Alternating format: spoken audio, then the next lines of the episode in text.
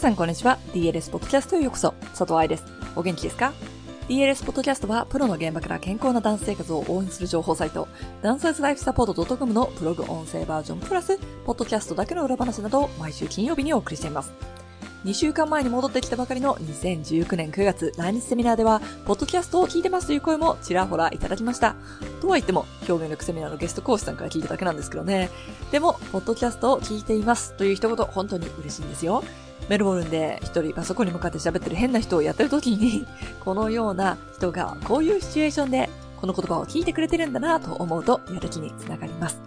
さて、今日はそんな表現力セミナーにちょっとだけ関係している芸術性、表現とプリエについて。今回のプリエ本でもお話ししているのですが、プリエは深ければいいわけではないのね。これは、はじめにを読んだ、ポッドキャストのエピソード259でもお話しましたね。そちら、聞いていない人がいたら、プリエ本のはじめにプロローグのところを読んでいますので、ぜひ聞いてください。では、本文です。芸術の域からプリエを観察してみた。プリエって知ってますか？その知ってますよ、アイさん。という人と、ちょっとドキッとした人もいるかも。プリエやってるけど、何って聞かれたら困るかも。みたいな。プリエとは曲げるという意味です。とか、そういうところではなくって、今日はプリエと踊り、つまり表現力や芸術面からプリエを観察してみようと思います。プリエというとよく聞くのが、私のプリエは浅いんですっていうやつ。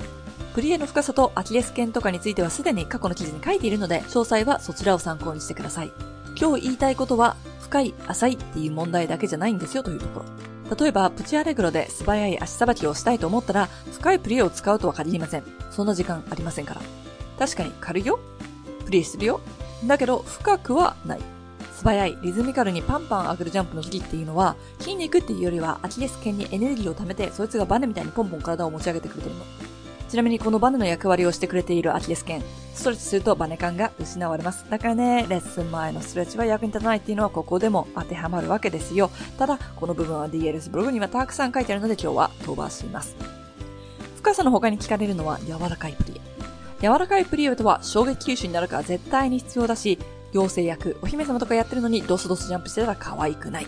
ただし、柔らかいプリエイコールゆっくりのプリエではないんですよ。みんな柔らかいというとゆっくりというイメージがあるみたいだけどさ、先ほどお話ししたプチアレグロの足さばき、確かに柔らかいプリエを使うけど、それが遅かったら音に間に合わない。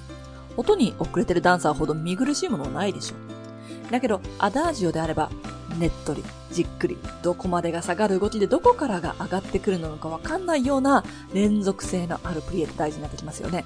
だからここで表現したいものとプリエが調和しないといけないということがわかるはずです。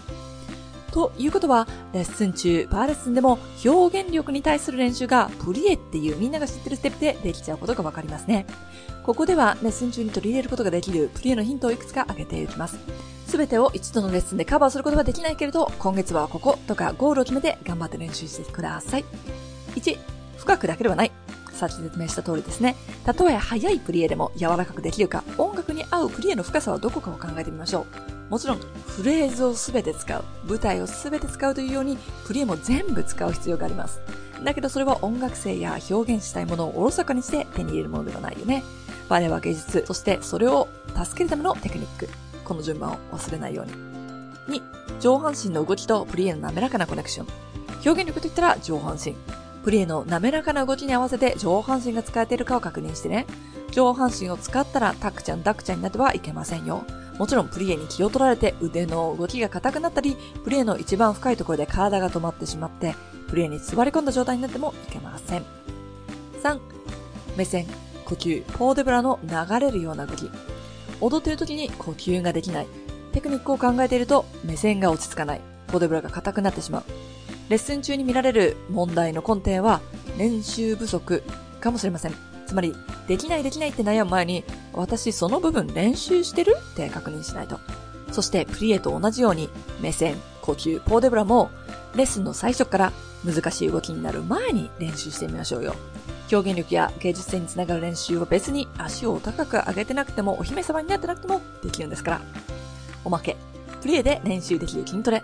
もちろん、表現力だけでなく、筋肉についてもしっかりと考える時間が作れるのもプリエですね。右と左の足の感覚や筋肉の様子を確認し、床を押す感覚、床から骨盤を一番遠くに持ち上げる感覚。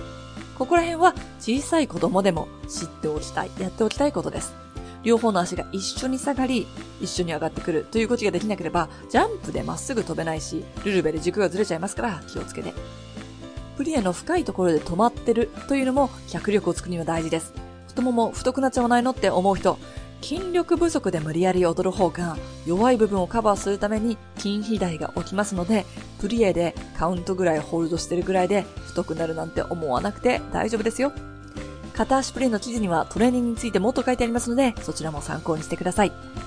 息を飲むようなジャンプ、この世のものとは思えない柔らかい動き、重力をものともせず動くというのはクラシックバレエの王道コンセプトですね。そして、これはプリエからできていると言っても過言ではありません。この部分、毎日のレッスンで鍛えているのだということをお忘れなきよう。いかがでしたか？最後にプリエでできる筋トレという部分がありますが、プリエ本の第3章にあるエクササイズでもかなり難易度が高くなったエクササイズをご紹介しています。本にある数だけやったとしても筋肉痛になる人が多いんじゃないかなと思っています。特に怪我してアレグロができない人用のセクションもあるので、今怪我で悩んでいる人、ジャンプができない人はぜひ参考にしてください。怪我といえば、プリエボンの先行予約イベントでは、怪我から早くリカバリーするための食事方法やエクササイズプログラムの考え方について、私とふみさんがお話しします。このイベントに無料で参加するためには、まずは Amazon からプリエ使えてますか？を検索し予約。注文完了画面のスクショを book.balletstance.com に送信。私から返事が届いたら1月12日に行われる先行予約特典イベントの登録完了となります。装置の準備も着々と進んでいますよ。楽しみにしておいてくださいね。では来週は質問でもらった留学中の怪我についてお話ししていきましょう。ハッピーランシング、佐藤愛でした。